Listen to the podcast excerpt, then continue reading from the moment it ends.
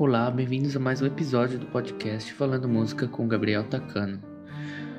É, dessa vez é, eu resolvi gravar uma conversa que, que eu, eu e o professor Pedro Gadelha é, tivemos. É, estávamos com essa ideia, né?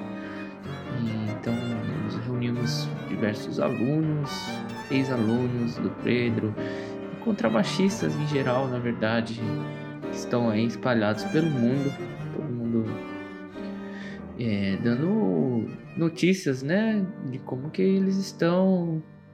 Também contaram um pouco da, da história deles, né, e, e o que, que estão fazendo agora, no momento, pois conversamos um pouco mais especificamente, né, sobre contrabaixo também, ideias musicais, falamos muito do, da, da questão dos arcos históricos, né? Interpretação histórica e a importância, né? Também da gente é, se aprofundar, né? Um pouco na, na questão da interpretação e é, tivemos diversos contrabaixistas ah, que participaram, então acho que é, cada um vai se apresentar durante o podcast. Espero que vocês é, aproveitem a nossa conversa. Foi um papo muito legal, muito é, proveitoso.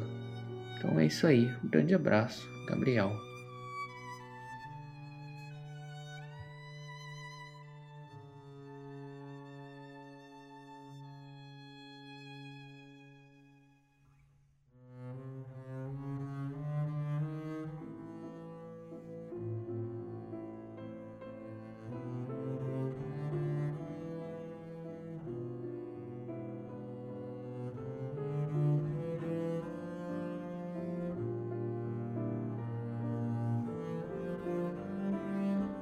Contrabaixistas que participaram desse podcast foram Tiago Correia, Tiago de Bela, Tiago Pereira dos Santos, Cláudia Maticado Torres, Melanie Rojas, João Pedro Reis, João Gabriel Coronato, Antonino Tertuliano, Gustavo Mosca, Riveton Vilela, Venâncio Rodrigues, Sávio Della Corte, Pedro Gadelha, Leopoldo Carvalho e Saulo Martins.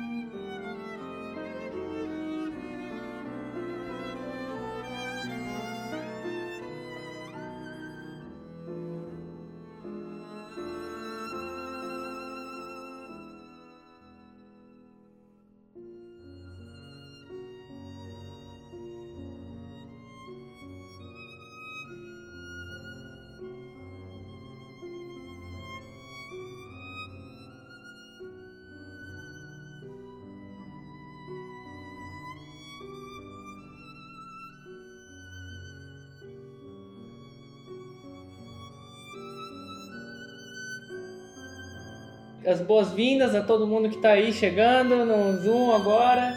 É, talvez seria interessante a gente fazer meio que uma, uma roda de apresentação né, de todo mundo. O que, que vocês acham?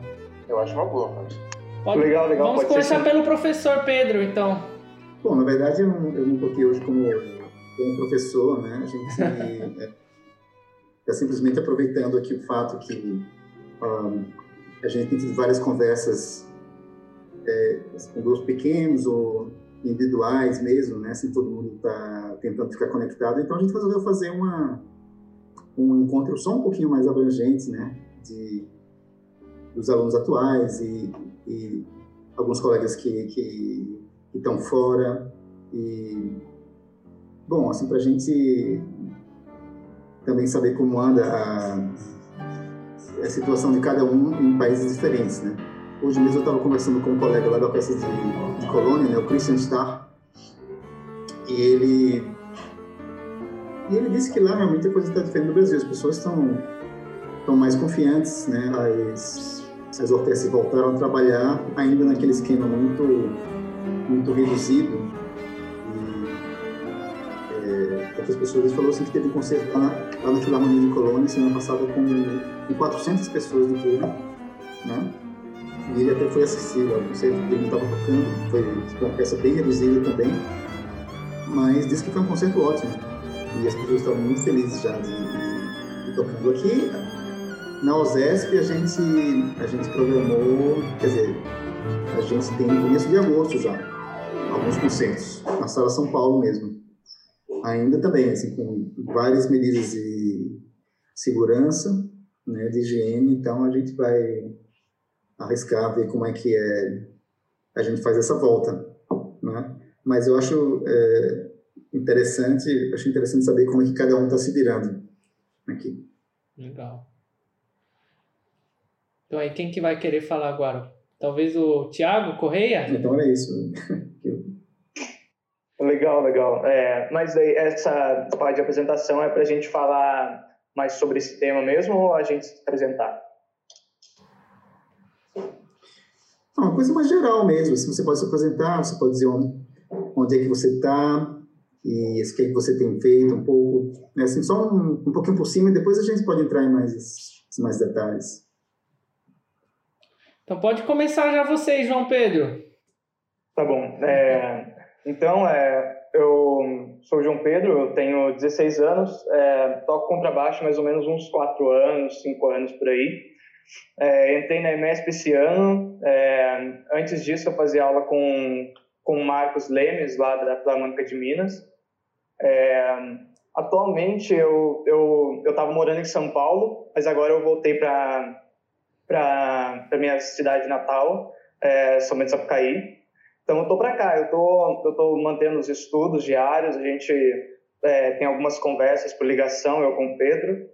Estou fazendo gravação de vídeo, mas é meio que isso. Então tô tô mantendo um estudo e fazendo as atividades no geral acredito que é, acaba sendo meio monótono, mas é o que a gente tem para o momento, sei lá. Bom, Gabriel, você quer comentar alguma coisa também? Eu sei que você pode dar uma falar um ah, pouco sim, da situação. É. é a gente está aqui em Berlim. Berlim já está bem mais tranquilo a situação, né, do coronavírus todo mundo bem mais relaxado. Assim, continuamos com a questão das máscaras, etc., mas está bem, bem tranquilo e, assim, é tudo parado ainda, né? A questão de as orquestras, etc., as aulas ainda online também, porém é, já bem mais tranquilo nesse, nesse sentido. É, já estou fazendo aula pessoalmente com, com o ESCO também, né? Para quem não conhece, sou o Gabriel. Eu, eu fui aluno também do Pedro, na MESP, em 2011, 12, 13. É.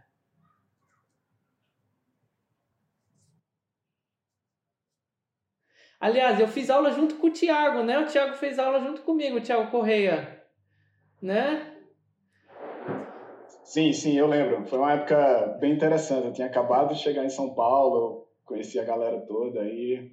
Era você, o, o Manaus, o Wallace, o Mazon, que também, depois de um tempo, foi para veio aqui para os Estados Unidos, aqui para o Texas, na Universidade do North Texas. E Foi, foi uma época muito, muito massa, cara. Eu tinha acabado de chegar em São Paulo, estava deslumbrado com a, com a quantidade de gente tocando contrabaixo e a quantidade de informação, né? As aulas com o Pedro eram muito massa e o Pedro falou, ah, vamos fazer um laboratório aqui. Cara, eu tenho essas anotações, Pedro, da, das aulas. Até hoje eu tenho umas anotações e eu, para onde eu vou, eu, trago comigo. Estão aqui comigo, aqui na, eu trouxe para os Estados Unidos. Tem umas quatro, cinco folhas que eu, que eu anotei alguns exercícios que a gente fazia né, nossos experimentos lá. Ah, que legal. A gente, a gente realmente naquela época fazia muita muita experiência, né? Assim, de tentar umas coisas, assim, e, e assim, foi uma, uma fase boa porque a gente, a gente conseguiu fazer algumas aulas em, em conjunto, né? Sim. Então a gente trabalhava técnica. É, não, eu acho que muita coisa, é, é, assim como eu falo, assim que eu é, sempre aprendo mais do que do que vocês, mas assim, tem muita coisa que eu é,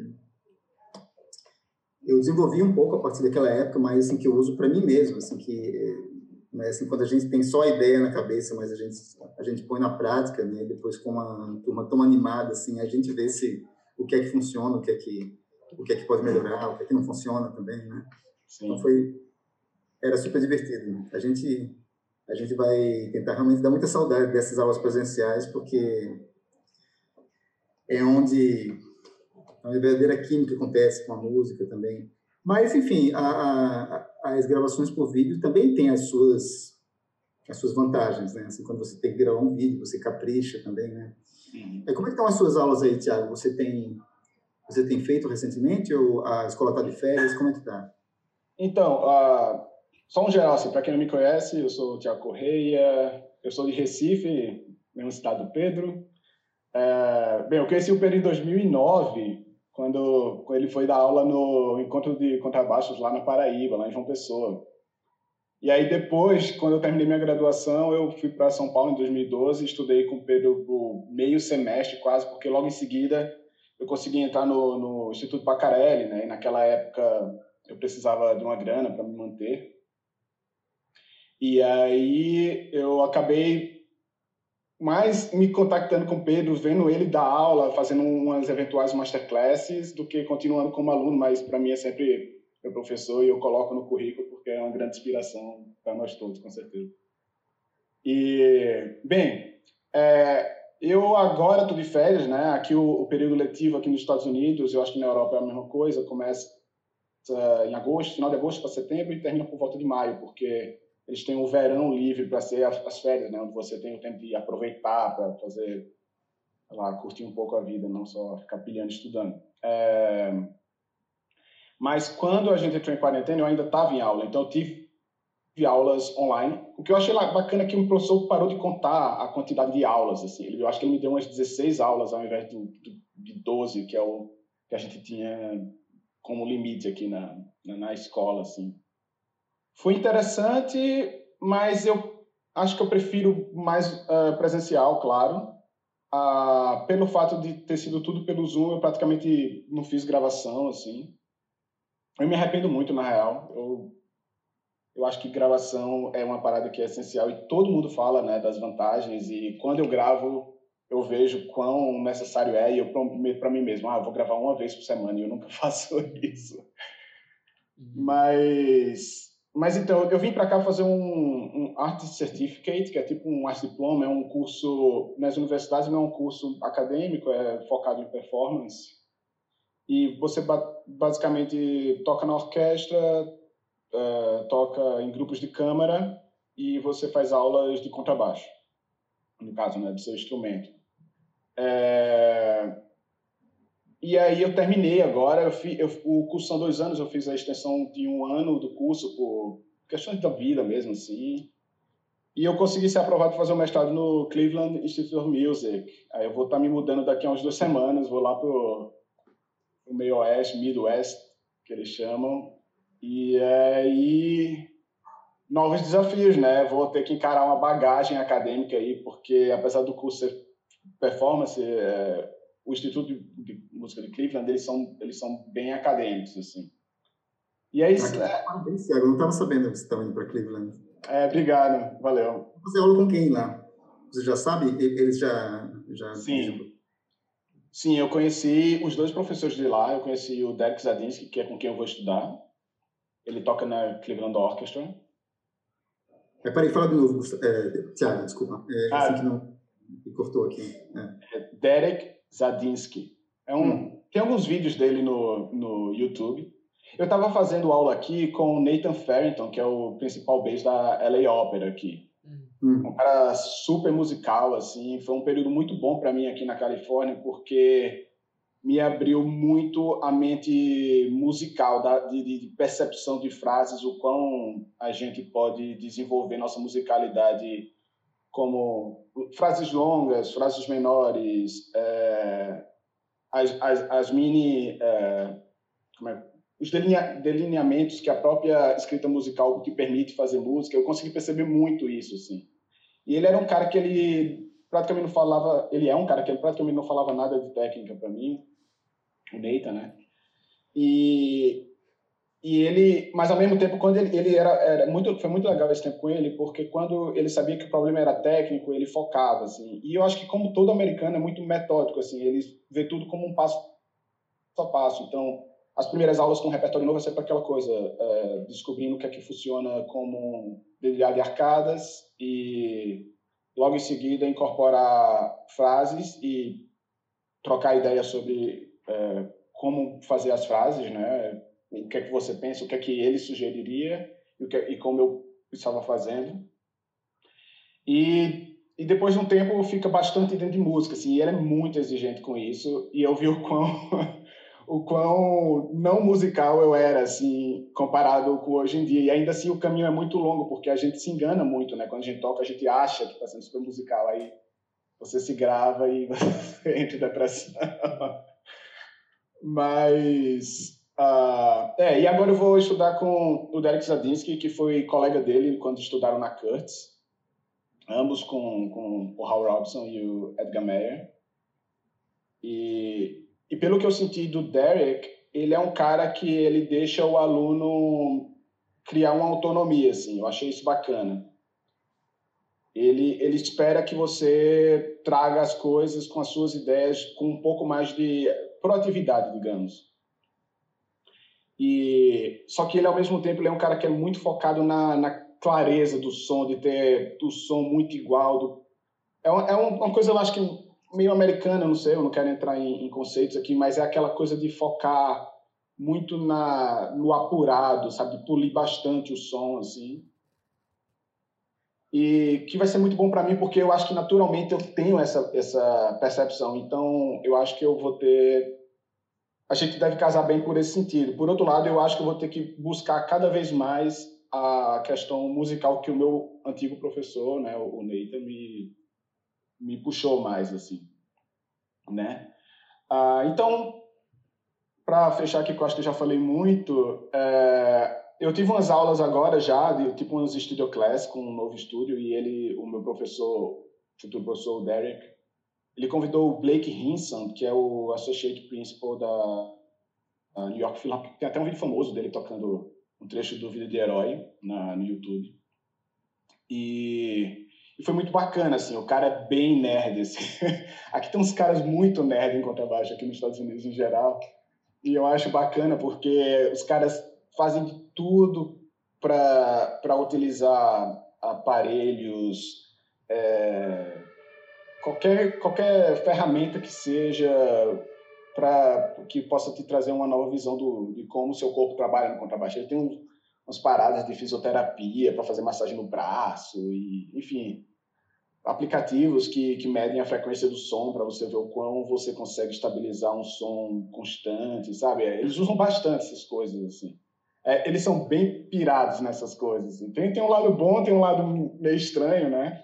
Mas enfim, para agora eu acho que eu já estou bem acostumado mais assim com a cultura americana. Eu acho que eu ia achar bem esquisito no começo, mas agora tá mais. a gente como como brasileiro também a gente a gente processa essas coisas, né? Eu acho que é isso é muito válido para a gente assim para servir aos nossos objetivos, né? Assim, você ter também um método muito muito científico para tudo também também tem a sua validade desde que você não perca de vista para que, que você está fazendo aquilo, né? Exato. Não são assim, ferramentas. A gente não usa metrônomo? Pronto. É. pode usar um mega afinador que vai dizer se o é, seu timbre está não sei como, né, sem fazer uma análise espectral do, do é, som de cada nota. Maravilha, assim, tá, tô falando, assim, desde que isso não se torne, para mim, né, na minha modesta opinião, que não se torne a coisa em si, né? Agora, ah, Beethoven, quem é? já ouvi falar, entendeu? Não, é uma, é uma ferramenta, entende? Eu acho legal a curtição disso aí também. Eu não sou a pessoa mais tecnológica do mundo, do, do mundo mas eu, eu admito que, que assim, são ferramentas que podem levar a gente a novas descobertas, a uma nova prática, sabe? Por que não? E, então, assim, tem essa limitação aqui do, do, do Zoom. Eu não sei se veio uma mensagem agora que não sei se a gente vai ter mais tempo do que o, do que o normal. Talvez a gente fique sem. Porque normalmente devia ter aparecido já o, o limite de 40 minutos. Não, eu acho que a gente ah, vai ficar é. direto. Ah, legal. Eu acho que é ok, ele porque. Ele liberou o tempo ilimitado para a reunião. Ah, liberou, né? Pronto, então tá. Perfeito, tá gente. Muito legal. Ah, mas muito bom, Tiago. Muito, muito, muito legal saber que tem essa. Aí você se muda agora para lá, assim, porque é uma mudança. É longe. Né? É, é, cara, eu já comprei as passagens, né? Estou viajando agora dia 27, mas ah, o desafio agora é me livrar das coisas que eu tenho aqui. A gente já começou a vender uns móveis, estamos. Na verdade, quando começou a pandemia, eu saí do apartamento que eu estava vivendo com, com minha namorada e hum. a gente veio morar na, numa, numa casa relativamente grande aqui da nossa professora de yoga. Hum. E, e aí a gente já se livrou de bastante coisa. E agora a gente está. O desafio é a gente conseguir. É, levar algumas coisas que a gente realmente quer. Tem, tem, tem uns livros muito bacanas aqui que eu achei quando eu trabalhava na biblioteca da universidade. É, ficou nos achados perdidos, ninguém nunca foi lá buscar e a gente pode tem, a gente tinha a, a, a, possibilidade de ficar com essas coisas. Eu peguei alguns livros, uns livros meio pesados assim. E eu tô com querendo muito levar, mas ao mesmo tempo receio de ficar super empacotado, né? Mas mas é, vamos lá, contrabaixo, uma mala e. é isso aí. E, assim, para a gente, eu acho que também é uma coisa é, interessante para a gente saber como é que aconteceu a sua ida para aí, assim, em termos de, de, de, de, oportunidade mesmo, né? Assim, apareceu uma bolsa, foi um, foi um concurso, como é que foi o, o processo todo e como é que vai ser esse agora para Cleveland? Bem, uh, eu estava no Instituto Bacarelli, né? E mesmo quando eu ainda estava em Recife, eu já sabia da existência dessa universidade aqui, que é a Azusa Pacific University.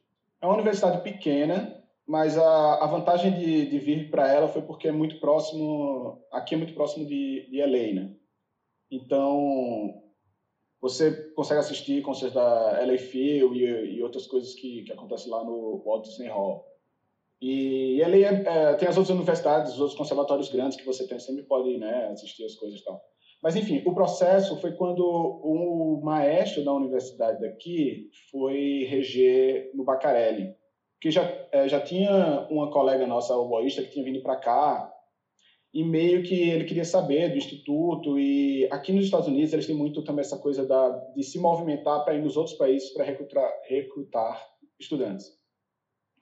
E, e foi isso que aconteceu. Ele foi lá, é, regeu a gente e e o, o, o Dean da escola aqui, né, de música, ele também foi junto e eles uh, viram aqui dentro das possibilidades financeiras de fazer uma bolsa especial e montar uma espécie de um concurso dentro do, do, do instituto. E essa bolsa era para ser de, uh, de graduação, né, que aqui chama undergrad. Então, para mim já não compensava, porque eu já tinha feito meu bacharelado, minha, minha licenciatura em Recife, né, na UFPR.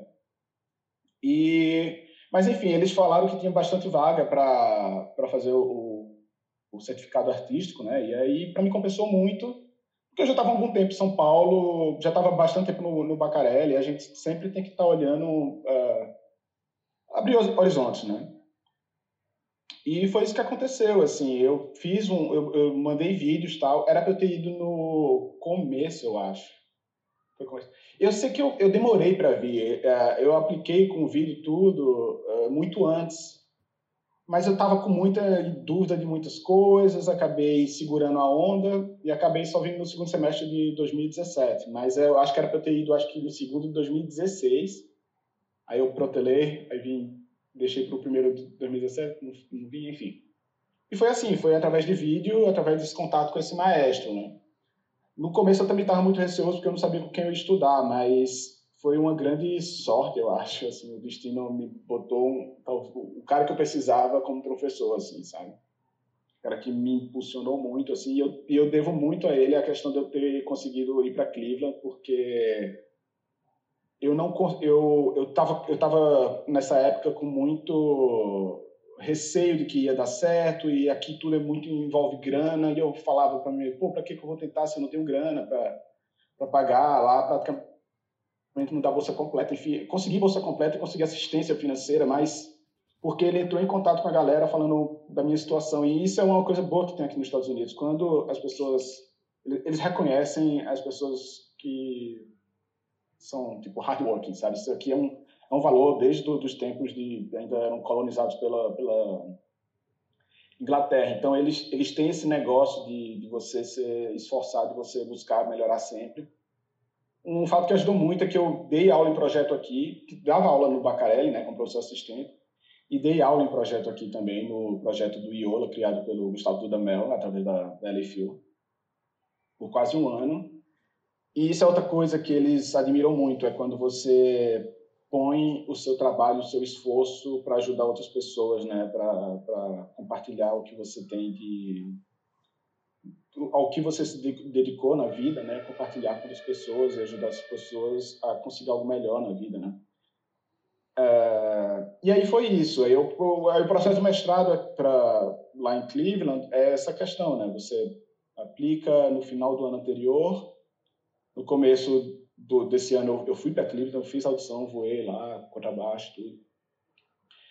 E aí depois você conversa sobre essas questões financeiras, que é a questão mais chata, assim, você manda bastante e-mail, explica a situação, você prova e reprova e prova, né? você fala bastante sobre essa, como essa questão de grana pode afetar a sua ida ou não para os Estados Unidos. Uma coisa bacana que tem aqui é que eles falam, aqui é uma tradição você aplicar para muitas escolas, porque depois de um tempo você tem uma, uma competição entre as universidades, entre os, os, conservatórios, para saber quem realmente quer você. Porque, digamos, eu apliquei também para depois University. Depois University, eu fiquei, que é em Chicago, eu fiquei na, na lista de espera.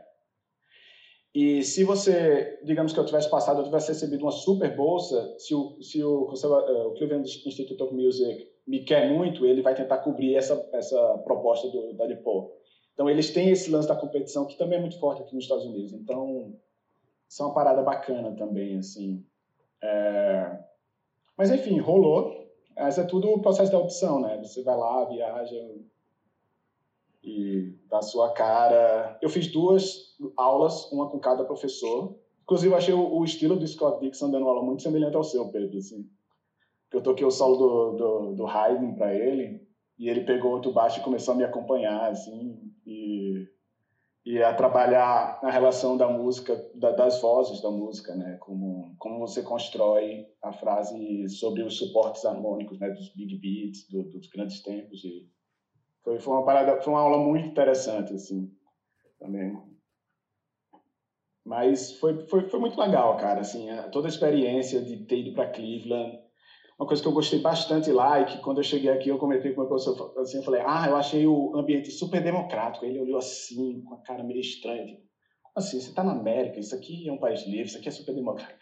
Mas eu, assim, eu interpretei esse olhar dessa maneira, né? Mas aí depois eu falei, não, eu quis dizer que é bastante inclusivo, porque isso de fato é. Eles têm uns programas para para de minorias, eles têm uma espécie de um grêmio de, de, de uh, minorias lá que, que, um, que o corpo estudantil negro, né, assim, eles se juntaram e montaram um grêmio e principalmente depois dessa dessa época que teve aqui muitos protestos devido à morte, né, do, do George Floyd, uh, isso foi, isso foi uma coisa que foi muito debatida e a galera cobrou muito uma posição do do, do, do conservatório, né, E eles, de fato, assim que aconteceu, não deu um dia ou dois, eles mandaram e-mail para todo mundo, falando, lamentando e dizendo que, que esse tipo de coisa é inaceitável e que todos os dias a escola se esforça para que essas barreiras de preconceito caiam o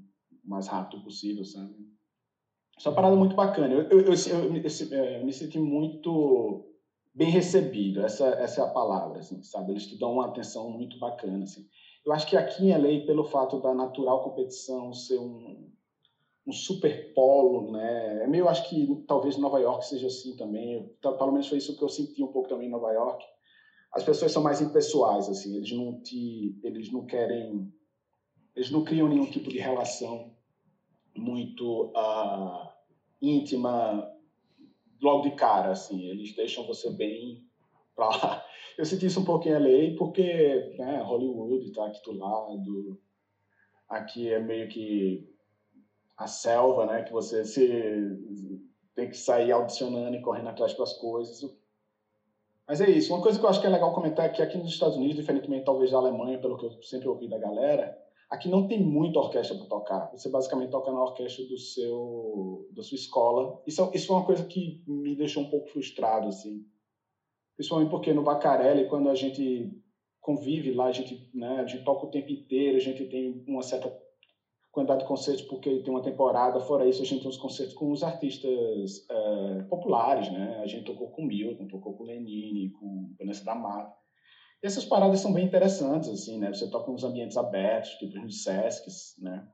Então, quando chega aqui, você se vê meio que limitado a tocar na orquestra da universidade, que tem uma galera ainda que faz parte da orquestra e que não sabe se quer ser músico de orquestra, né? Muita gente ali está fazendo music education e praticamente não estuda instrumento. Aí você nunca chega ao nível de apurar o som da orquestra, de nível de interpretação, que a gente que foca mais em performance espera, né?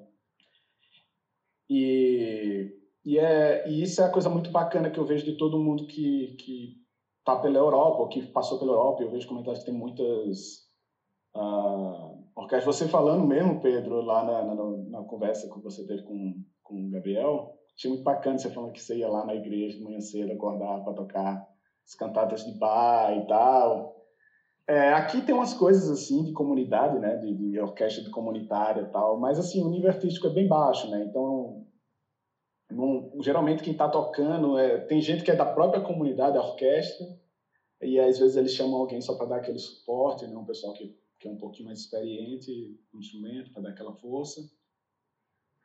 Mas é isso, assim, eu acho que o cenário é esse. Parece que lá em Cleveland tem mais no, como é que chama? Uh, a, nas cidades próximas, por duas horas de Cleveland, tem bastante orquestra, umas seis orquestras de tamanho médio assim que você pode adicionar para fazer cachê. Então isso é uma parada que vai ser mais interessante assim.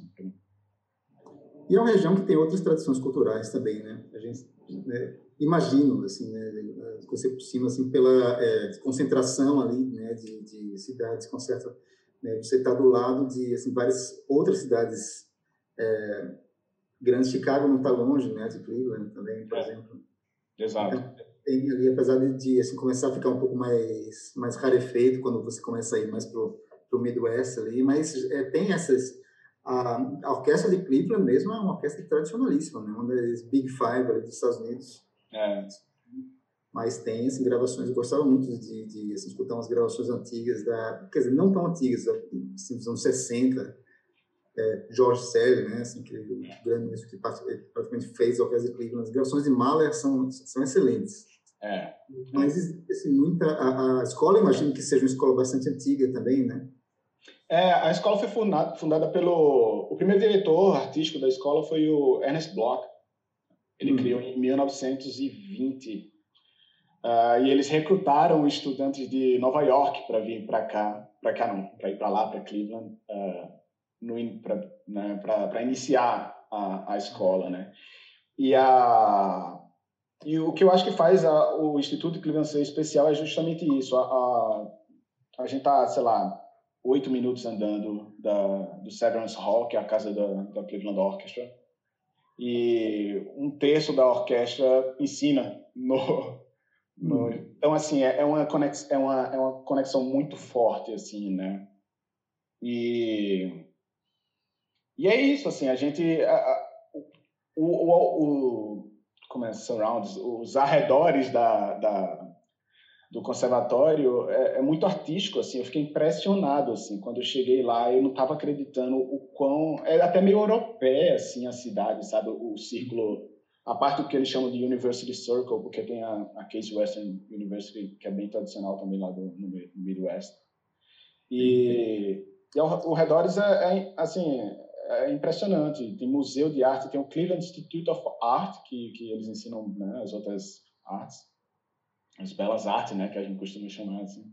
Uh, tem tem jardim botânico, tem outros tipos de museu, museu museus que são uh, que conta a história da cidade, né? Conta toda a questão da, da imigração, que teve um tem uma comunidade muito forte eslava lá, né?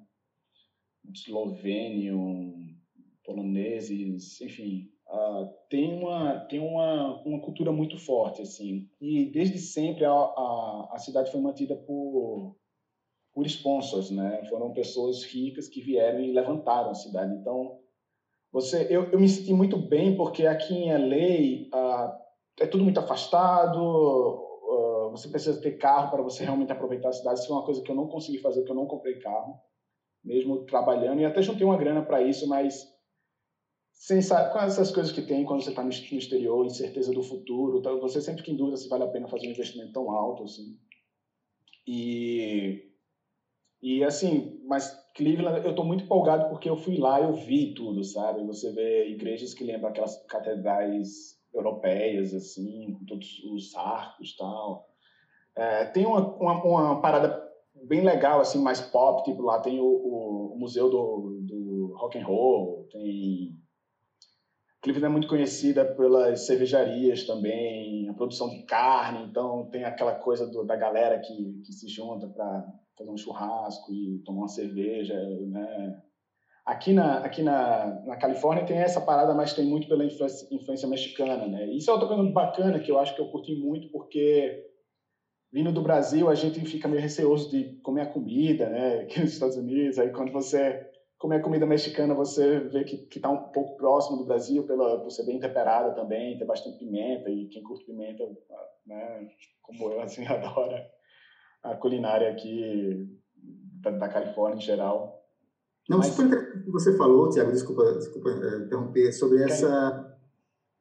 essa é, o que é que diz sobre cultura local em relação à música clássica? Né? Você falar assim, das oportunidades de tocar, assim, que é uma coisa um pouco mais, mais, mais rarefeita por aí. Eu acho interessante isso também, porque a gente sempre termina comparando com a nossa realidade aqui e o que pode também levar é, a gente a, a é, procurar saídas, procurar ideias, né, para coisas para fazer por aqui mesmo. É uma coisa assim que eu tenho é, visto, ou pelo menos eu é, tenho procurado chamar atenção, principalmente nessa situação agora, né, assim, que, que a gente não sabe como é que vai estar exatamente o mundo depois que a gente sair de verdade para a rua aqui, né, em vários aspectos, né, especialmente aqui dentro do que a gente faz, mas é a, a noção de que a gente precisa também ter uma atitude cada vez mais proativa em criar espaços, criar oportunidades e levar a música para o,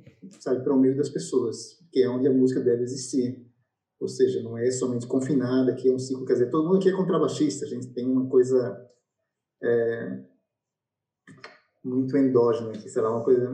Mas, é, assim, falando assim, isso talvez seja um assunto para outros outras conversas, né, sobre assim, o que é que, que a gente pode fazer para é, criar mais mais relevância para a música no lugar onde a gente vive, uhum. né?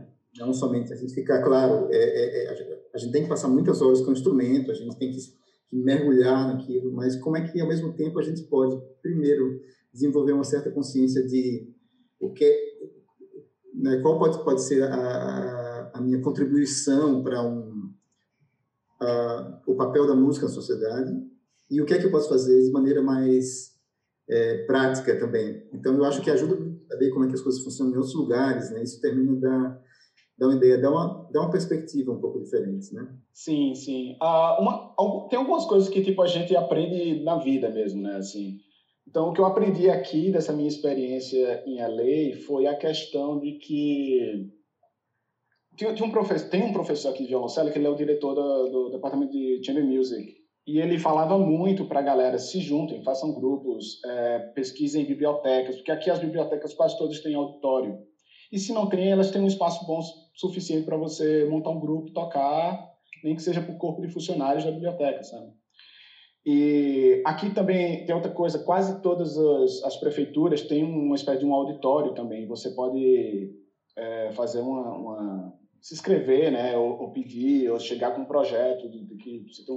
Isso é uma coisa que eu não fiz aqui, eu me arrependo um pouco, porque eu tive a oportunidade de tocar com esse mesmo professor e outros professores. A gente tocou a truta, né, numa num, num recital particular, né? Eu fui numa casa do pessoal, né, que tem um pouco mais de grana e pá. E eles, e eles abriram um espaço na, na, sala deles, eles convidam os amigos e a gente tocou e foi uma experiência muito bacana, assim. Eu acho que eu nunca tinha feito isso assim, tão, tão ambiente tão pequeno assim, com tanta gente perto assim, tocar. E a gente aprende muito, a gente vê que a música ela não está para servir só os conhecedores da música, né? Isso é uma, uma parada que a gente precisa estar quebrando as barreiras, né? Uma coisa que eu, que eu acho que eu gostei, assim, para mim foi o fato de, de poder dar aula e conhecer como é o, o, o, sistema de ensino geral aqui. Isso é uma coisa que eu tava, que você, é um certo modo, você colabora com a comunidade, você tem um retorno e você aprende com as relações pessoais. Você aprende até coisas simples, assim, de, de, de, de como se comunicar do, na maneira apropriada. Isso é sempre... Você aprende muito com, essa, com essas vivências simples, assim, né? Eu acho que, é, desculpa, eu acho que simples é colocar dedilhado na música. simples é colocar carga. Assim, o resto tudo aí é que é a verdadeira vida, entende? A verdadeira é. Eu acho que é porque a gente talvez não dá devida... A gente talvez a gente, a gente presta mais atenção nessas coisas porque a gente, sei lá, entra em contato com a língua uh, diferente, cultura diferente, então o impacto é maior do que quando você está no dia a dia. Eu mesmo lembro quando eu fui para São Paulo e já o impacto que eu sofri da relação da, entre as pessoas em São Paulo em relação a Recife, né? Isso é uma coisa que é muito, muito, já já existe uma diferença. Então, você vem para outro país é outra coisa, né? Minha namorada contando que quando foi na Alemanha ou foi na Áustria, eu acho, tava foi fazer umas compras no supermercado e a galera meio ficou chateada com os caixas, ficaram chateados com ela porque ela não estava passando as compras e ela mesmo colocando dentro das sacolas e aqui nos Estados Unidos é o, é o contrário, eles fazem para você e se você está fazendo eles te ajudam, sabe?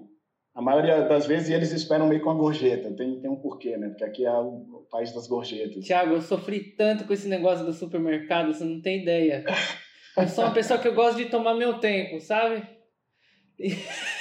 não dá, não dá. Eu chego lá no mercado, o pessoal atrás já tá me xingando lá. Eu ainda nem, nem passei, já. É, é, não sei o que, vai rápido, vai rápido. Eu, ai meu Deus do céu, aquela pressão, eu nunca vi isso. Você colocar uma manteiga dentro do. do se você vai no Aldi, né, Gabriel, é pior ainda, porque o espaço que tem depois do. do é no final do caixa é desse tamanho. coloca já já uma caixa de leite, já a próxima coisa já não entra. E então, o caixa, que... o caixa é muito rápido, né, Pedro? Eles falam assim, pá, pá, pá, pá, e se você não vai junto... É, é eu sempre falo que o, o supermercado é uma, é, em cada país é uma experiência cultural, sociológica, é. né, de tipos, né? Se você quer aprender um pouco sobre a cultura, vá, vá no supermercado, vá ver como é que as pessoas se, se, se comportam. Exato, exato. Mas obrigado, Tiago. Poxa, é, é uma conversa realmente interessantíssima. Assim, eu estou super curioso para ver o que você conta de Cleveland. Mas só o fato de você falar da sua é, experiência aí, mas também né, dando essas, essas duas, né, comparando é, essas duas qualidades até dentro do, do, dos Estados Unidos, isso é, é interessantíssimo, né? Mas assim, a gente pode de repente passar a bola, Gabriel. Beleza. É, ó, tem um pessoal que eu não conheço muito bem aqui, né? Tem um pessoal que eu ainda não conheci muito bem. Eu gostaria de, de ouvir aí. A gente pode passar para o outro lado do mundo aqui. Quem está o mais longe possível aqui é o, é o, o próximo Tiago. A gente tem três Tiagos hoje aqui.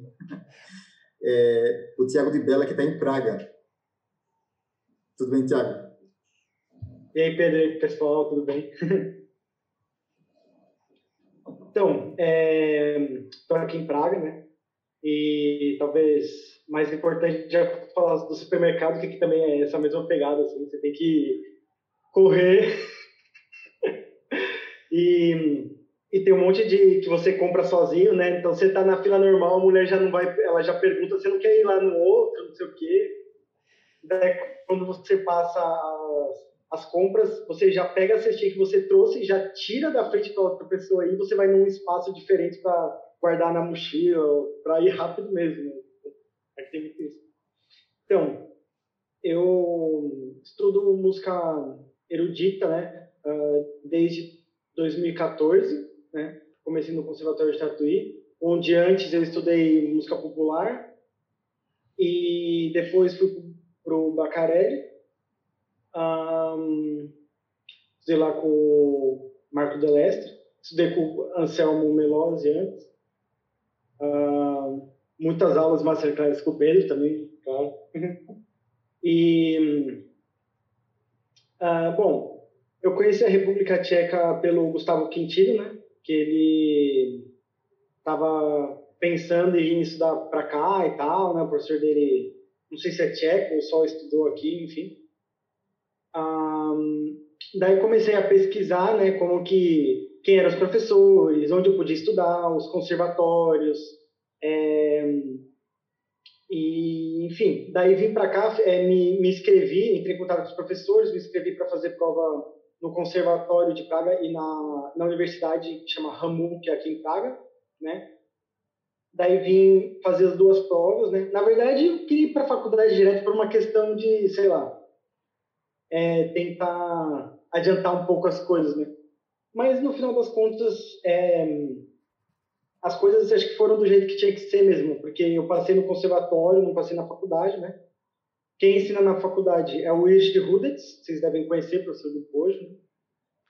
E mas é o que eu não sabia, eu não conhecia assim pessoalmente ou conhecia os professores do conservatório, né? E são muito, muito, muito, muito bons assim também. E e é isso. Daí estudando, aprendendo a conviver aqui. O povo tcheco é, principalmente se você fala a língua assim, eles são um povo muito agradável, assim, sabe? Vários tchecos que eu conheci assim pela primeira vez, a partir de amigos assim, você sai conversando, os caras são muito gente boa, tipo, muito gente boa mesmo. E fui sempre super bem tratado, assim, nunca tive nenhum tipo de olhar, ah, um latino ali, sabe? E o que mais que eu posso falar? Ah, inclusive, realmente eu vejo que os tchecos, eles têm muito cuidado com essas coisas assim, porque eu fui ver um concerto de um guitarrista muito bom aqui de, de Praga, era ele e um pianista, né? E ele estava num bar de jazz, onde só tinha tchecos, todo mundo branco, europeu, tcheco. E daí o cara fez uma homenagem que ele falou que é, ele, ele tá fazendo assim, jazz, mas é, músicas que tinham muita influência de blues. E daí tá falando de onde veio o blues e tal, do ritmo africano, né? E daí ele fez uma homenagem a esses primeiros sete de músicas ao George Floyd e a tudo que estava acontecendo nos Estados Unidos, né? Então, para mim, isso foi muito louco. Eu falei, mano, um cara branco europeu num bar para um monte de branco europeu homenageando, sabe, é, a comunidade preta, né, a comunidade negra, sabendo de, do quanto isso é importante, né? E até umas besteiras, sei lá, manequim preto, tipo, é aqui não, aqui não é como Viena e, e, é, e Alemanha que tem muito, muita gente assim, afrodescendente, tem muita gente na rua, você vê, aqui é muito raro mesmo, aqui é pouca gente, pouca gente. Então esse tipo de, de preocupação assim, eu fico muito feliz assim, me dá muito orgulho de estar aqui, ver que, sabe, lógico, deve ter preconceitos, eu, eu tenho alguns conhecidos, na verdade tem uma conhecida que já falou que já sofreu bastante racismo, mas assim, a gente sabe que também isso sempre vai ter também em qualquer lugar, né? Mas no contexto geral, assim, eu vejo que é muito menos, né, como outros lugares. E ah, e falando sobre a pandemia, né? A gente manteve as aulas no conservatório normal, com todas as aulas online. A aula de contrabaixo eu gravava áudio, né? Eu fiz por gravava áudio e mandava para professor. Foi o que o Ti falou que ele sentia falta e realmente eu fiz meio que obrigatoriamente, né? Não normalmente gravaria tanto quanto eu gravei. E como eu tenho duas aulas por semana, uma segunda e quarta, eu tinha que toda segunda e toda quarta gravar. Então, assim, não tinha Miguel. Eu tinha que pegar e gravar e mandar, assim, segunda e quarta. Então, nossa, era, era, era foda, assim. Mas foi uma. Ah, desculpa, não, vou falar palavrão. É, mas foi um aprendizado muito bom, assim. e. E é isso. Um, ah, e também uma coisa, para quem pensa em vir estudar fora, assim, eu já falo aqui, experiência própria. Eu não sou uma, eu não sou uma pessoa tão desorganizada, mas estou longe de ser a mais organizada, mas assim, por favor, as suas obrigações de papeladas e tudo, renovar a vista, eu fiz aqui, deu tudo certo, mas por causa da pandemia eu tive que fazer assim, em um mês fazer tudo para renovar, foi uma correria, o último, último, último mês também do conservatório, um monte de dever para fazer, quase minha cabeça explodiu, assim, podia ter feito, sei lá, dois meses antes, deixar tudo pronto, deu tudo certo, mas quem tá no exterior ou quem vai já sempre deixa um papelzinho ali, as obrigações que tem que ajeitar, deixa tudo no jeito, assim, que você vai poupar um estresse muito grande. É, Praga é. é uma das cidades, das minhas cidades favoritas, sabe, Thiago? E hum. eu vou eu, eu vou pelo menos uma vez por ano, ou até duas vezes por ano, nas férias, eu sempre vou lá. E aí, bom, assim, a cidade é maravilhosa, né? Aliás, eu, eu, eu andei com o Gustavo Quintino, a gente foi junto, a gente estava junto em Praga, aliás. Quando ele, ah, acho que foi no Base Europe, eu acho, em Praga, né? E aí, a gente estava conversando e tal, aí depois a gente foi num, num, num restaurante, talvez você conheça, o Pivovarski Club. Já ouviu falar? Ah, é, um, é um restaurante que, que, tem 500, vários, 500 mas... tipos de cerveja diferente. Não sei se você conhece o Anthony Bourdain também, é um, é um cara bem famoso. Se eu, se eu, se eu falar assim, uma, uma, é perto da Karlovona Mesti, você lembra isso? Ixi, não. não. Não entendi uma palavra que você falou. Não, mas eu acho, eu acho que é esse lugar, porque é um lugar meio assim, meio grande, é meio verde, eu acho, assim. Tem uma é, cervejaria é verde, grande, é verde, eu não lembro aí. o nome Pivovarski Clube, esse aí mesmo. É, é eu acho que é. É, é. é, é, é aqui perto. É, eu, eu sempre vou lá. Eu sempre vou lá, e aí tem um, tem um episódio do Anthony Bourdain que ele, ele vai lá, e é, é muito legal esse. Em Praga, né? O, o, episódio dele em Praga, muito legal também. a gente podia ir, hein, Gabriel? Putz, vamos, hein, mano? Eu fui, eu fui, eu fui uma vez só em 2018. É, daqui a pouco eu, eu, eu mostro a minha foto da, da cervejaria de Praga, que eu te mandei, né, Thiago? Ah, é, muito massa, muito massa. Galera, vem aí que a gente, que a gente dá um rolê aí. É, vamos sim, vamos sim. E aí, é... mas assim, fala um pouco, Tiago, fala um pouco assim, de como é que tem sido o seu trabalho com os professores aí, com o contrabaixo, além disso, né, assim, da quarentena e tudo, mas assim, o que é que eles cobram, se você teve uma mudança de, de repertório muito grande, ou ou se eles é, mexeram muito na tua técnica, como é que foi? Assim, algumas coisas de contrabaixo. Para ah, falar em de contrabaixo... É, acho que isso é um pouco da nerdice, né, para dar uma alimentada. Isso. Bom, uh, a primeira coisa que eu posso falar que eu senti aqui, ah, aqui no conservatório tem uma aula que chama, eu já vou falar traduzir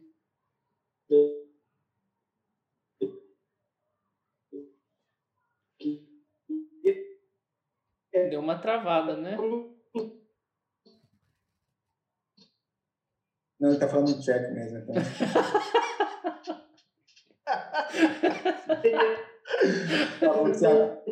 eu, até, de eu até parei meu vídeo aqui porque eu achei que era comigo. Se eu for ter. É, agora tá rolando. Mais ou menos.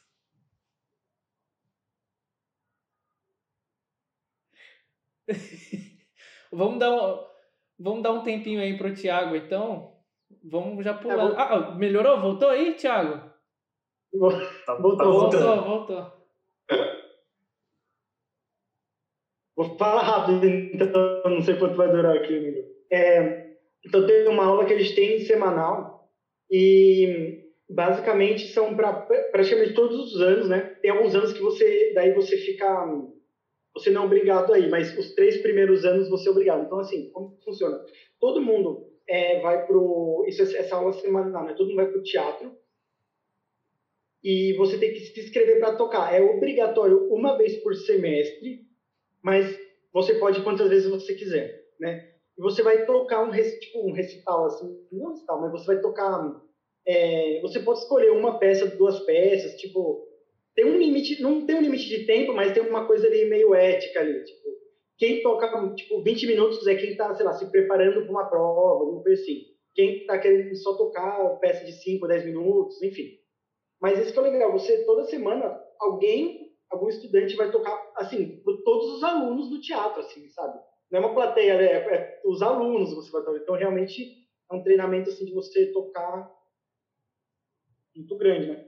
E, e daí, assim, indo para a parte do contrabaixo, a coisa que eu mais me surpreendi é que não só no contrabaixo, mas em todos os instrumentos de cordas, é o som.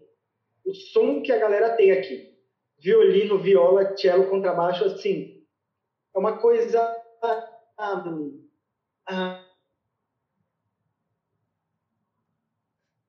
um, Vixe, vai falar tcheco de novo. A velo, não, é porque veio as palavras em tcheco que o professor fala, mas eu já traduzi. E, e é interessante porque o meu professor, ele usa, eu já até falei com o Pedro uma vez, ele usa, ele usa sempre uma metáfora e fala assim, Tiago, o som que você tem que tirar, quando você coloca o arco na corda, tem que ser assim, você pegou uma manteiga que você acabou de tirar da geladeira, mas ela não está congelada, assim, você tirou da geladeira assim por um tempo, e você passa a faca naquela manteiga meio fria, assim, que tá meio durinha, assim, você vai tirando, assim, é assim que você tem que tirar o som, o arco na corda, assim, tirar esse som, sabe? É muito louco, muito louco.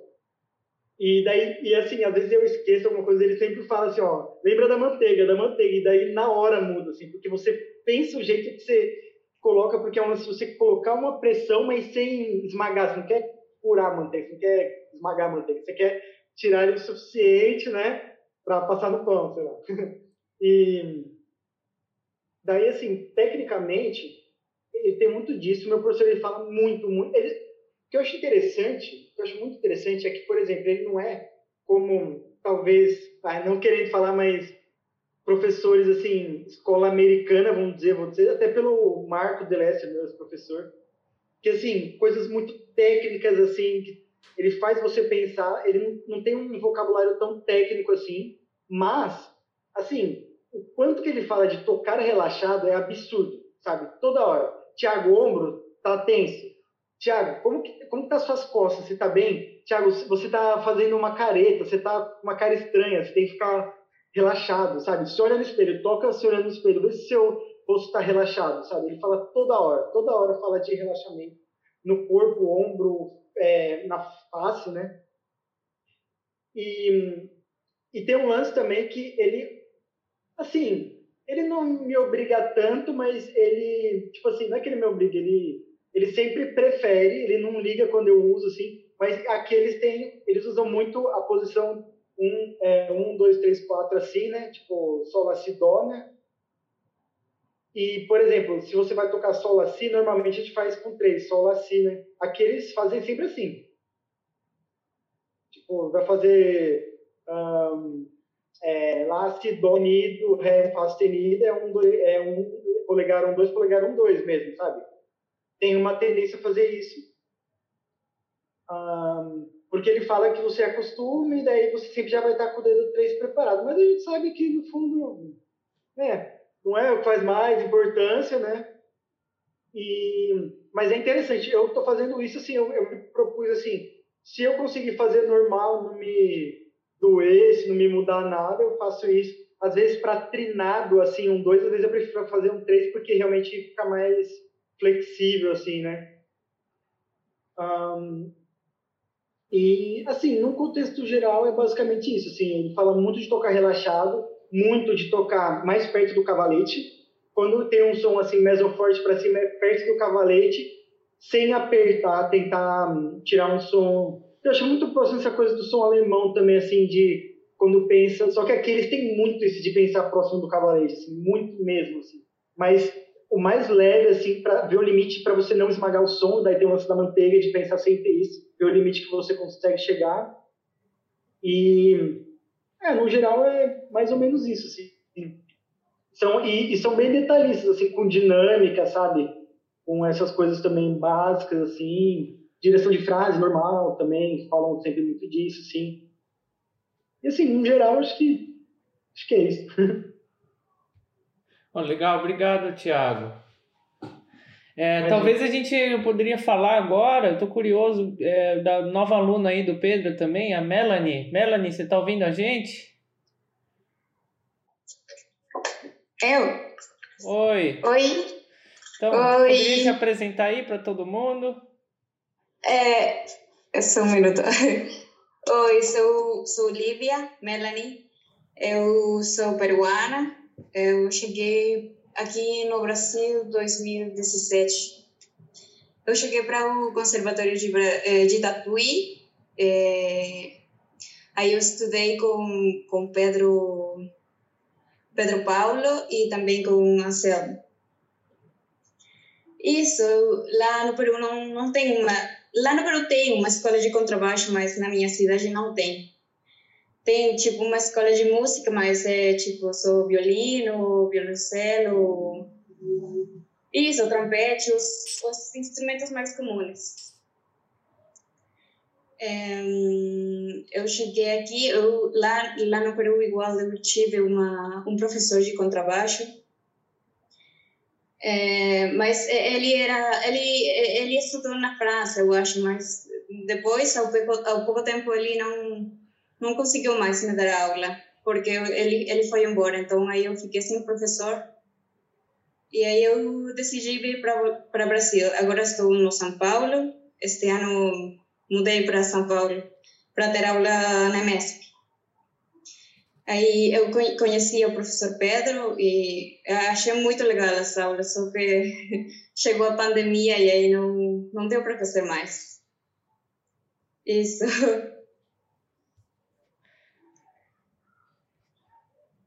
como, e como é que é? Como está sendo a sua experiência? Como até agora no, no, Brasil? Ah, foi legal. Eu posso falar que os, os meus anos no Conservatório de Tatu foram muito legais. Eu aprendi muita coisa e eu tive experiências muito muito interessantes e, e gratificantes. Não sei se eu falei bem, mas foi, nossa, é muito legal. Estudar música é é muito legal para mim. Aqui no Brasil, eu aprendi muito da música brasileira também. Eu gosto muito choro, samba. Isso. Aí eu, eu lembrei quando quando vocês falavam do supermercado. Aí eu, eu acho que foi a primeira vez que eu fui para o supermercado. E aí eu estava pagando e aí a moça falava, quando quando perguntam para você se quer CPF, né? Ou, ou uma nota. E aí eu, eu perguntei quem quer como umas cinco, seis vezes, não sei. Aí eu, eu estava com muita vergonha, eu não sabia que ela me perguntava. Mas foi engraçado. É. Isso. E quantos, quanto tempo é. você está estudando contrabaixo já? Eu, eu acho que uns é, cinco anos, seis mais ou menos. Só que eu, eu fiquei um bom tempo assim, sem professor de contrabaixo.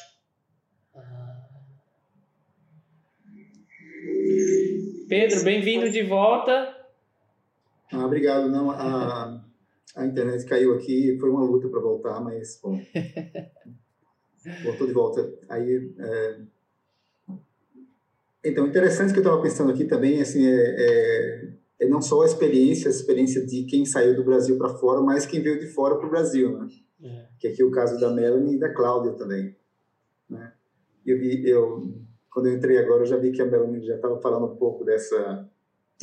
Melanie, você chegou aqui é, aqui no Brasil em que ano? Faz é, foi no ano passado que você chegou em Tatuí, não? Não, foi 2017. 17. É, metade. Na uhum. metade do 2017. Uhum. Aí eu cheguei com 18 anos para lá, eu não, não sabia fazer muitas coisas, eu aprendi aqui a fazer muitas coisas. E isso, eu, eu tive problemas com o visto também para fazer aqui. Eu, eu perdi a data muitas vezes porque, nossa, eu me desinformei muito para fazer o, o, visto. Que é, é, a, a, verdade é que é, é, mais ou menos fácil, porque como é um tratado com Brasil e Peru, o Mercosul, que, que ajuda muito para a gente vir, estudar, trabalhar. Isso. E você é, mantém bastante contato com o pessoal de lá do, é, de Cusco, né? Os, os, seus colegas de, de, música de lá, você... É, como é que foi a decisão de vir para o Brasil? Como é que foi a, a, o primeiro contato? Essa ideia apareceu de onde? Então, eu, eu comecei na escola, na, na escola, é escola, né? É, na escola. Eu tocava, eu acho que, to, que comecei tocando violão, aí depois fizeram, meu, meu colégio era católico. E aí comecei tocando num, numa banda religiosa, uma coisa assim. Aí comecei com o baixo. Aí depois meu, minha escola decidiu invertir para comprar um contrabaixo. E aí meu professor de música falou para mim, toca aí o contrabaixo que que é quase o mesmo que o, que o baixo elétrico. então aí como que eu fazia? Meu professor, é, é, nossa, ele usava fita, fita, fita, fita adesiva para colocar as posições no contrabaixo. E depois de um tempo, consegui um professor de contrabaixo que tocava na, na orquestra da minha cidade. E ele era formado do conservatório. Então, eu aprendi muito com ele. E aí, como que é, ele, ele me ensinou muito. E aí, eu descobri esse amor pelo contrabaixo. E aí, é, meu professor de, da escola, ele estudou no, no Tatuí. Então, ele me falou para abrir para São Paulo, para Brasil. Sim, isso. Então, Cláudia, como é que foi a sua a sua ideia com o Brasil? Bem-vinda, Cláudia. a história com o Brasil, ela ela apareceu de onde, né? Porque você veio em dobrado, você veio com a sua irmã para cá, né, ao mesmo tempo, né, que toca percussão, não conhece a Paula, também assim uma excelente percussionista, né? E conta um pouquinho pra gente, Cláudia, como é que foi essa... Tá. Oi, gente, estou muito feliz de estar aqui com vocês. Vendo a todos, faz muito tempo. Bem-vinda de volta ao nosso Hoje podcast, Cláudia. Hoje que conheço a todos, eh, saludando ao professor Sábio, né, e depois conhece os novos estudantes, não sei se são todos novos, né, de Pedro, mas a Tiago, que a gente fez uma reunião outro dia, muito prazeroso. E minha vinda no Brasil foi quando eu terminei também a escola como a Melanie, queria continuar com o contrabaixo e eu para o Festival de Música nas Montanhas. E aí, quando vim para o festival, eu aproveitei para fazer a prova do Bacarelli e deu certo. E quando voltei para a Bolívia, depois de ter feito a prova, falei com meus pais para poder vir. E, bom, também ajudou a, a bolsa, né, que o Bacarelli dá para as orquestras. E assim foi como eu vim para o Brasil. E aí eu fiz três três meses do Bacarelli, mais ou menos. Foi onde eu conheci o Thiago. e um, aí depois fui, fui fazer aula com o Pedro. E logo entrei na Estados Unidos. E agora estou estudando com Pedro e estou na academia. Isso. E você é de Cochabamba, é isso, né? Sim. Mesma cidade da Lene. Uhum. É, grande Lene. Sim. A Lene tocou com você, né, Gabriel? A Lene é, a Lene eu conheci, a gente tocou junto em 2009, 2010 na estadualzinha. Sim. É. Inclusive a gente com a Lene estudamos na mesma escola. Né? A gente começou na, na mesma escola, obviamente que em épocas diferentes, mas a escola de música. Muito conhecida em Cochabamba. E é isso. Agora eu gostaria que. Eu não quero falar muito, na verdade, porque eu gostaria muito de escutar a Venancio, como está lá na, na França. Que passou a voz. Já vai pra, passar para mim então? Ok. E aí, pessoal? Para quem não me conhece, sou Venâncio Rodrigues, né? É, eu estou aqui em Paris desde 2018, já está indo aí para dois anos, passa rápido. Então, fazendo uma pequena apresentação e retrospectiva aí, respeitando a ordem cronológica, é, enfim. É, eu sou natural de Campinas, interior de São Paulo, e comecei a estudar contrabaixo com 12 anos no Projeto Guri de Campinas. E aí, bom, aí depois uh, fiz a faculdade na Unicamp, né, Universidade uh, Estadual de Campinas. É, eu me formei lá, em bacharel em música. Aí depois eu toquei dois anos na estadualzinha, na Orquestra de Alma do Estado. E aí 2018, fiquei dois anos lá e aí eu saí para vir para cá, para Paris, que eu consegui uma bolsa né, pelo, pelo Festival de Campos do Jordão, que tinha os prêmios lá e tudo mais, e aí eu consegui essa bolsa para estudar na École Normale de Musique, né? Uh, e estou aqui desde então, desde 2018, né? Agora acabou o, o curso que eu estava fazendo, né? O ciclo. É, eu fiz aulas com a Maria Tirocolisca, que é uma professora excelente, não tenho assim o que reclamar dela assim como como pessoa e como musicista é, nossa é, foi impressionante assim esses dois anos e aí agora estou me preparando para ir para um outro conservatório né o CRE que é o Conservatório Regional de Paris que aí eu vou começar a ter aula com o Vincent Pasquet que é o primeiro contrabaixo da Orquestra de Paris. E, então, é basicamente isso. Essa retrospectiva, quem eu sou, o que eu fiz por enquanto, né? E, bom, é tudo é engraçado porque a França não estava muito nos meus planos, né? Vir para a França, apesar de ter, eu, eu ter tido contato, a minha formação inicial foi a escola francesa, né? Porque Uh, o meu primeiro professor de contrabaixo no Projeto Guri foi um violoncelista, foi o Alex Dias, mas ele ficou assim dois, três meses só.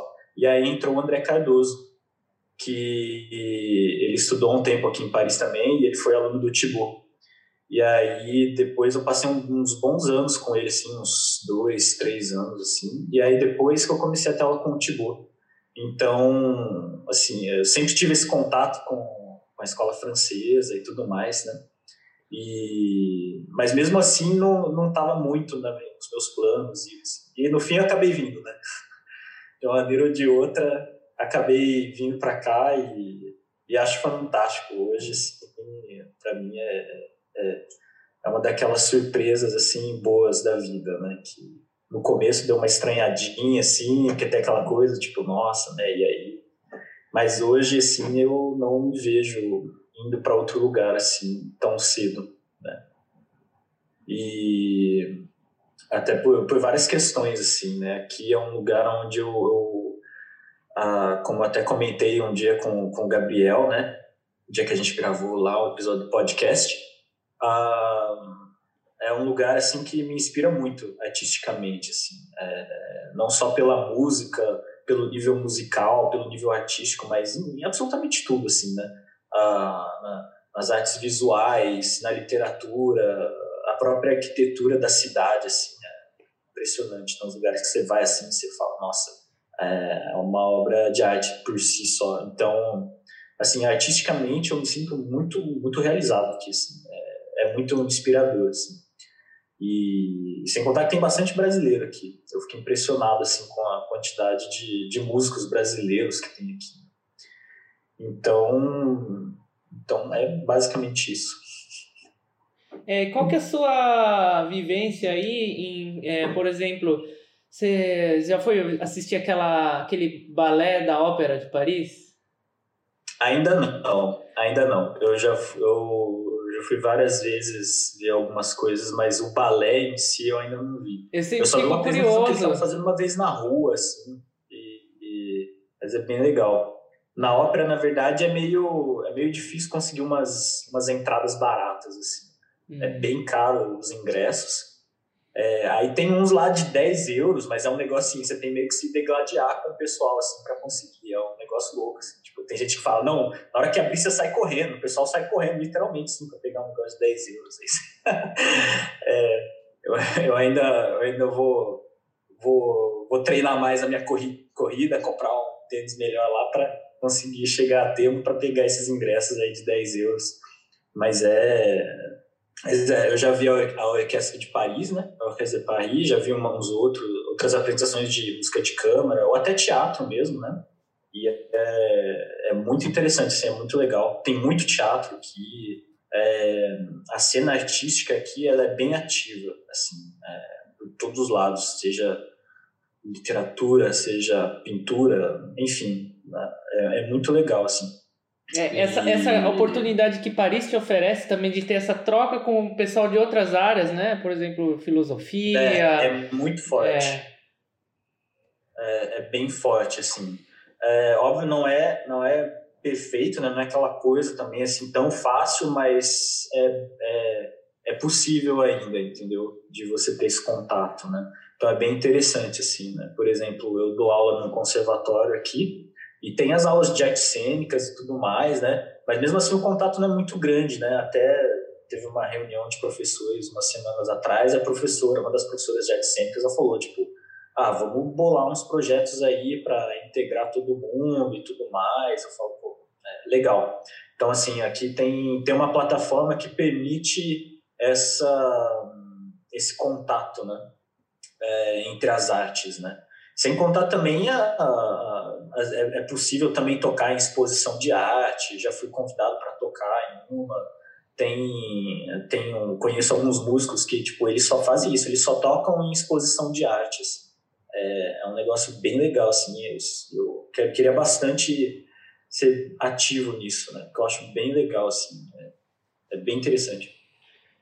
É, e essa Isso é super legal, aproveitando esse, esse comentário que o o Tiago Correia tinha feito, né, lá, lá de Los Angeles, né, dessas oportunidades que, que a gente cria.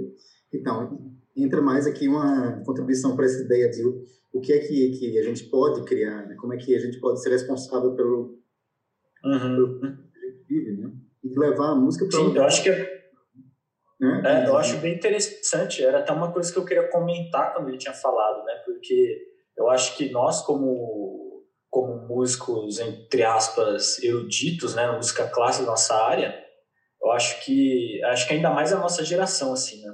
A gente aprendeu meio que errado a depender um pouco das instituições para fazer a nossa arte, né?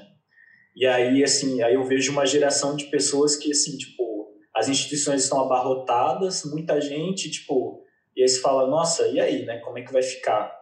Então, às vezes eu sinto um pouco de, eu sinto um pouco falta disso, né? Tipo assim, como como você gerenciar o seu próprio negócio, como você como você fazer arte sem ser através das instituições, né? E tudo mais. Eu acho que aqui na Ecole, por exemplo, eu não sei em outros lugares, né? Mas aqui tem bastante ateliê, workshop, né? É, sobre gestão de carreira, sobre todas essas coisas, né? Assim, é, esse negócio meio de, de, de da gente gerenciar a nossa própria carreira, como fazer essas coisas. Eu acho bem interessante, assim, eu acho que é, é bem necessário para os tempos em que a gente está vivendo, né? Não só pela questão de carreira, mas pela questão artística também, né? Da gente poder levar arte para as pessoas e tudo mais, sabe? É, sem, sem ficar dependendo, né? Ser tão dependente assim, né? É, essa coisa do Tiago, que o Tiago tinha comentado, acontece bastante aqui em Berlim, aliás que são os house concerts, né? São os concertos em casa, que aqui em Berlim acontece normalmente aconteceria, né? Não, não agora, né? Por causa da, da pandemia, etc. Mas eu mesmo, no semestre passado, eu toquei em quatro né? Concertos assim com o pessoal e tal. E, e é como se fosse um sarau, né? Só que é, às vezes o pessoal dá uma. dou algum, alguma coisa pro, pro músico, ou oferece alguma outra oportunidade, alguma coisa assim, né? E eu mesmo organizei dois dos quatro, né? Então, essa experiência de organizar também é muito legal. Eu, ah. É uma ah. coisa que a gente pode experimentar no Brasil também. Que tem muita gente é. com piano em casa ali, encostado e tal. Poxa, dá pra fazer muita coisa. É, é uma coisa que eu quero bastante também aqui fazer, né? Eu acho que aqui rola, mas eu já vi alguns, mas era uma coisa bem pequena, assim, sabe? Piano e flauta, piano e voz, nada um pouco mais como quinteto de cordas, um quarteto, um trio de cordas, né? Então eu estava pensando também em fazer isso, sabe? Organizar esses tipos de sarau, alguma coisa. Eu já estou com um projeto parecido com um pianista brasileiro, o... e a gente já está organizando todo um repertório, né? É só com música brasileira, alguma outra europeia também assim, para justamente fazer esses concertos assim, né, nos auditórios, nos lugares que a gente conhece, e tudo mais, ou até mesmo esses saraus, né? Eu acho bem, bem legal essa iniciativa. No projeto Pianosofia, não sei se vocês já ouviram falar. Sim, sim, sim. E que a Cláudia, inclusive, já, já participou, não é, não é Cláudia, de, de alguns, alguns programas, né? E, e também sim. a ideia é, é basicamente, ou seja, compartilhar a música de uma maneira mais, mais intimista também, né? E claro, assim, a, gente pensa é, em em inúmeros espaços, né? A casa das pessoas, normalmente, assim, quem vai ter um piano de causa em casa, quer dizer que as pessoas têm bastante dinheiro também. Ou seja, não é que aqui na gaveta você acha um piano de causa aqui fácil. Enfim, é um, é um, é um tipo de é, público X, mas também é, aproveitar outro, outros espaços alternativos, né? A, a, gente teve uma experiência muito legal do, do projeto Ilumina no começo do ano, a gente tocou aqui em São Paulo, não sei se vocês conhecem o Teatro de Containers, assim, que é, uma, é um teatro é, super recente, que abriu aqui do lado da Sala São Paulo, praticamente, um pouco mais para frente, já indo ali para o metrô Luz, e uma companhia de teatro que é, conseguiu o, o direito do uso do espaço, e eles montaram um teatro feito, feito de, de containers, literalmente, né? Então, é uma programação muito alternativa. Eles é, estimulam, é, muito a, aos moradores locais, né, de, de, participar. Eles pagam só uma entrada simbólica, né, assim quem mora é, por ali. Mas, mas a gente, a gente foi foi tocar uns concertos lá e o espaço já é alternativo, ou seja, um teatro feito de containers, né?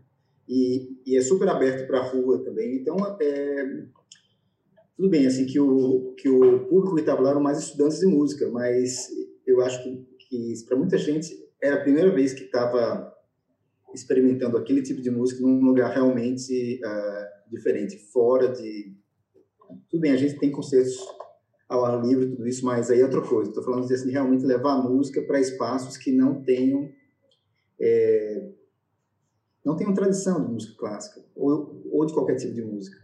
Né? Então, assim, fica só esse comentário aqui, já, já pensando mais adiante, né? nessa o que a gente precisa fazer, na verdade. Então, eu penso já em algumas ideias mesmo. A gente aqui fazer alguns grupos, grupos de contrabaixo também, porque eu, é o que a gente faz. Por que não? Sabe, assim, tentar aproveitar São Paulo, uma cidade incrivelmente cheia de espaços onde as pessoas, com certeza, gostariam muito de ver uma coisa diferente, né?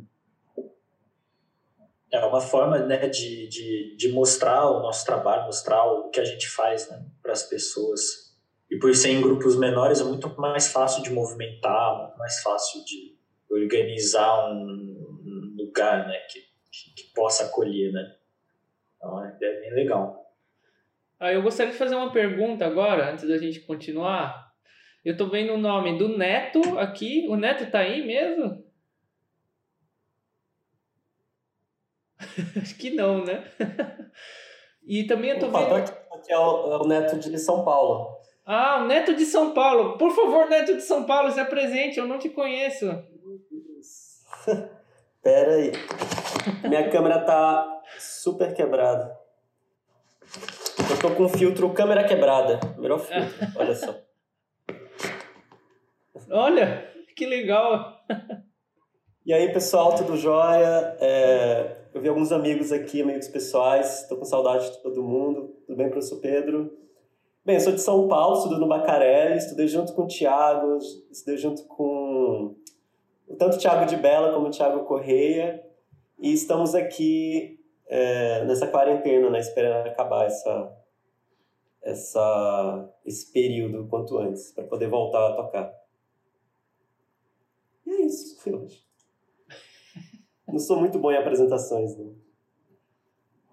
Mas, Neto, conta um pouquinho aí como é que tá no, no, lá no Bacarelli, o clima, como é que o pessoal tem feito, como é que é, a, a relação da, da escola tem sido com a comunidade lá, como é que...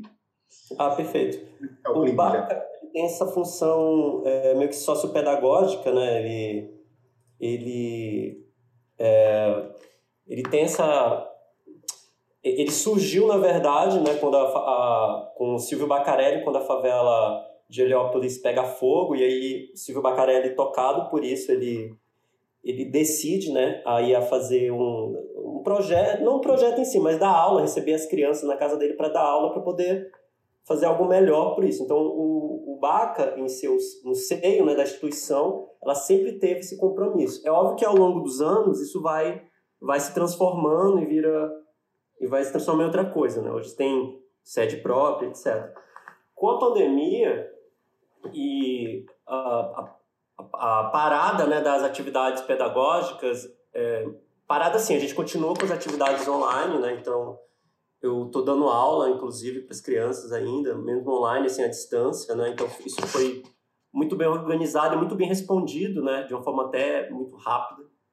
E, e aí, nessa, nessa pandemia, o Bach ele se reinventou e começou a fazer, é, fazer certas, é, é, como posso falar, certas iniciativas sociais que ele não tinha. Então, eles começaram a distribuir cesta básica, é, vale alimentação. Então, assim, ele começou antes a proximidade que era sociopedagógica, ele realmente virou uma, uma, uma proximidade muito mais é, de realmente manter as famílias é, comer, é, com, com alimento, né, providas de, dessas necessidades mais básicas.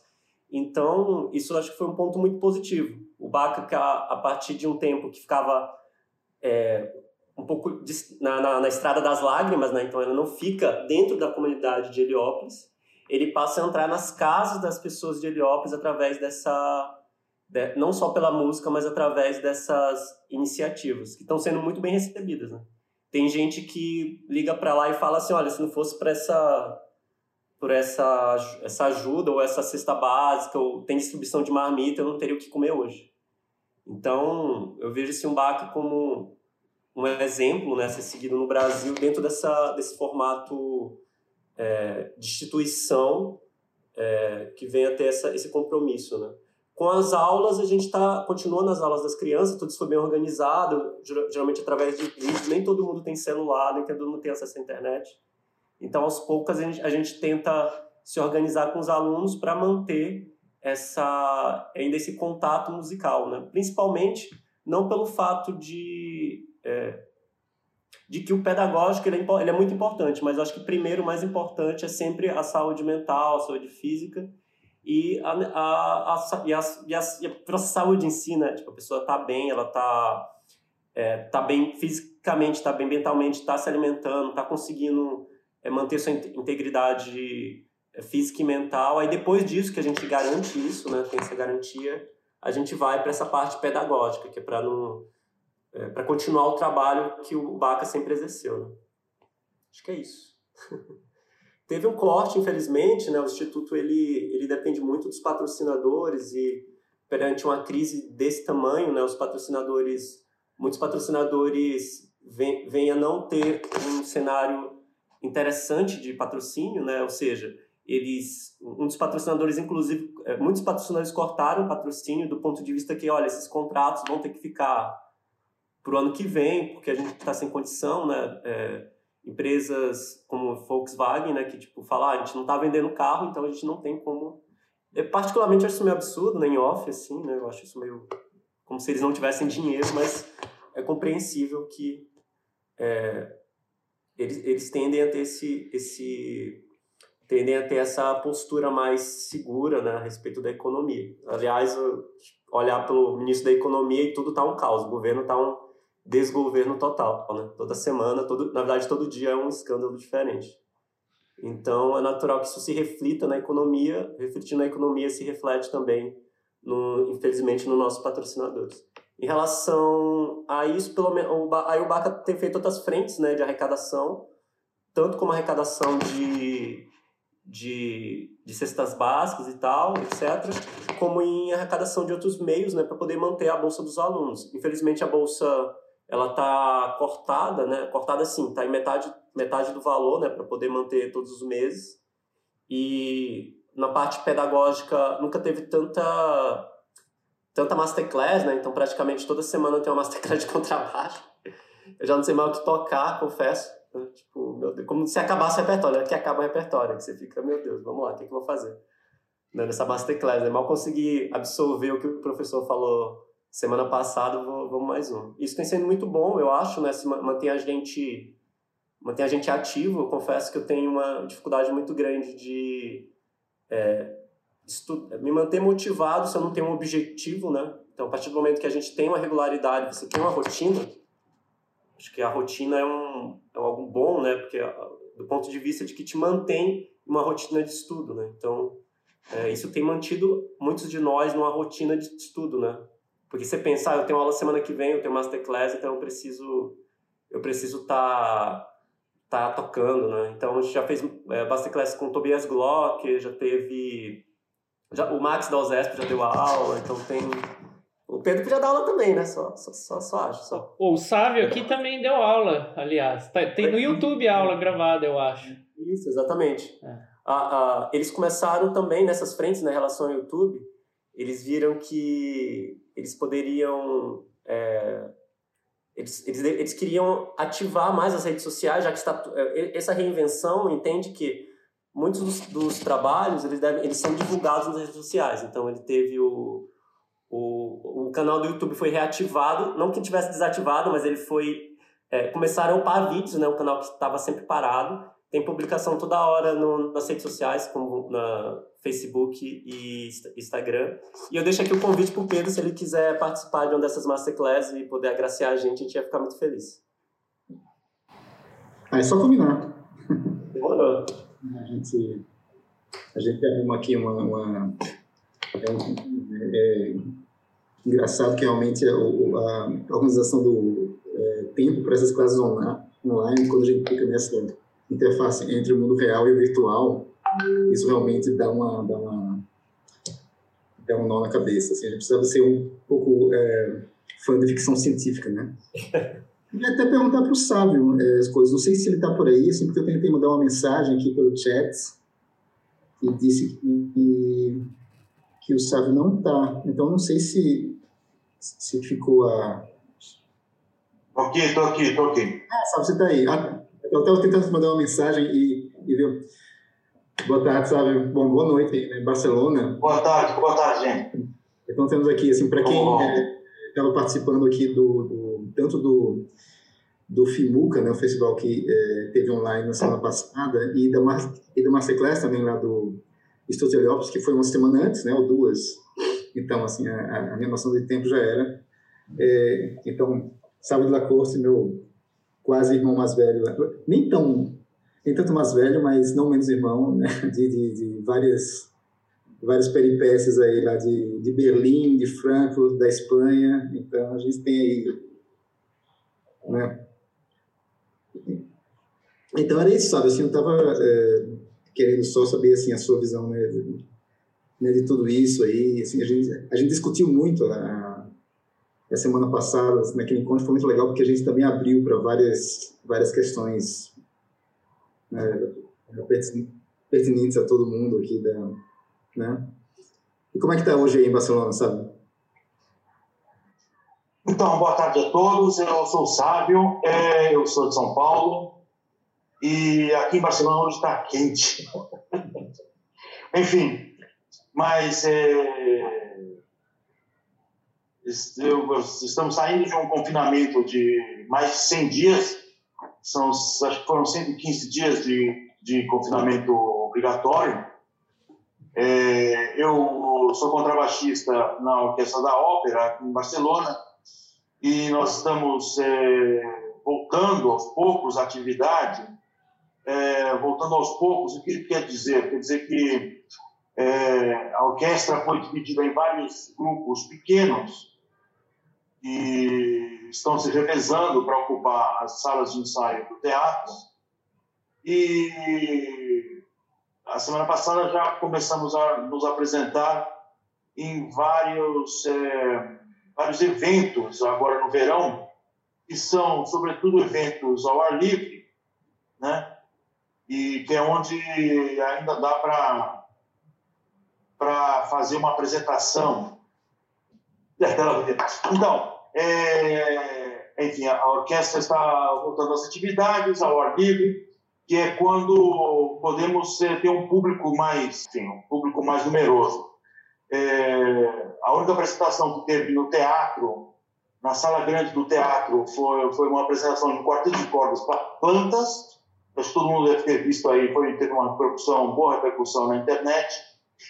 E a orquestra vem fazendo concertos de, de música de câmara é, com público público de afetados pelo coronavírus. Então, principalmente é público de é, pessoal que trabalha na saúde e pessoal das, das, das casas de, de, de, de pessoas maiores.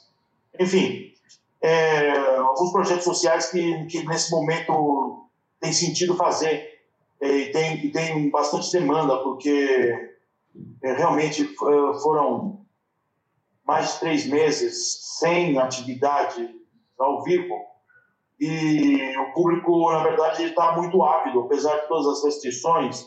É, eu acho que público não, não vai ser um encontrar público não vai ser um problema né, para quem quiser se apresentar agora.